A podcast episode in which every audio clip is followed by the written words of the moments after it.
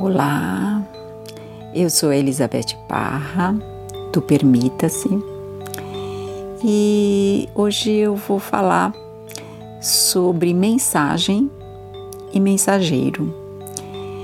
É, a gente tem vivido uns tempos em que está se perdendo a mensagem e está, dando, está se dando muito foco no mensageiro é, quantas pessoas a gente vê brigar por causa do mensageiro, porque o seu Cristo é melhor que o seu Buda. E eu sempre que eu vou tomar alguma atitude, pensar em alguma coisa, eu penso na mensagem do mensageiro. Eu penso naquele mensageiro é, trazendo a sua mensagem para os dias de hoje.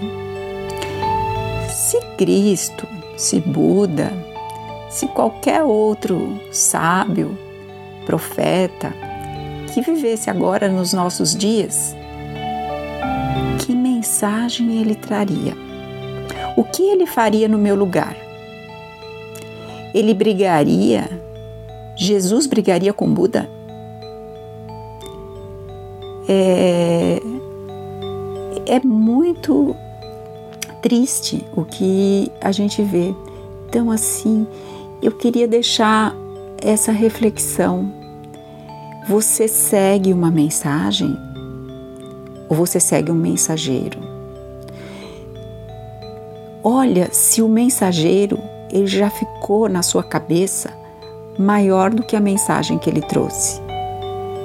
Isso é muito grave porque as pessoas esquecem a mensagem e se matam por causa do mensageiro.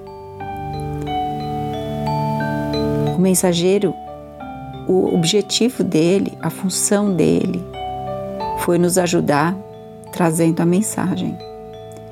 E a mensagem, ela não tem tempo, não tem lugar, não tem limite e serve para todos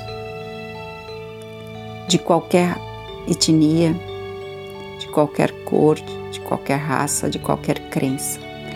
Ele serve para a evolução do ser humano.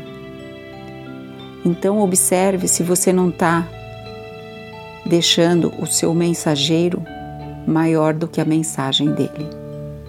Permita-se essa reflexão. Em qualquer coisa que você faça hoje, coloque o seu mensageiro o que ele faria no seu lugar. E aí a mensagem fica maior do que o mensageiro. Até mais.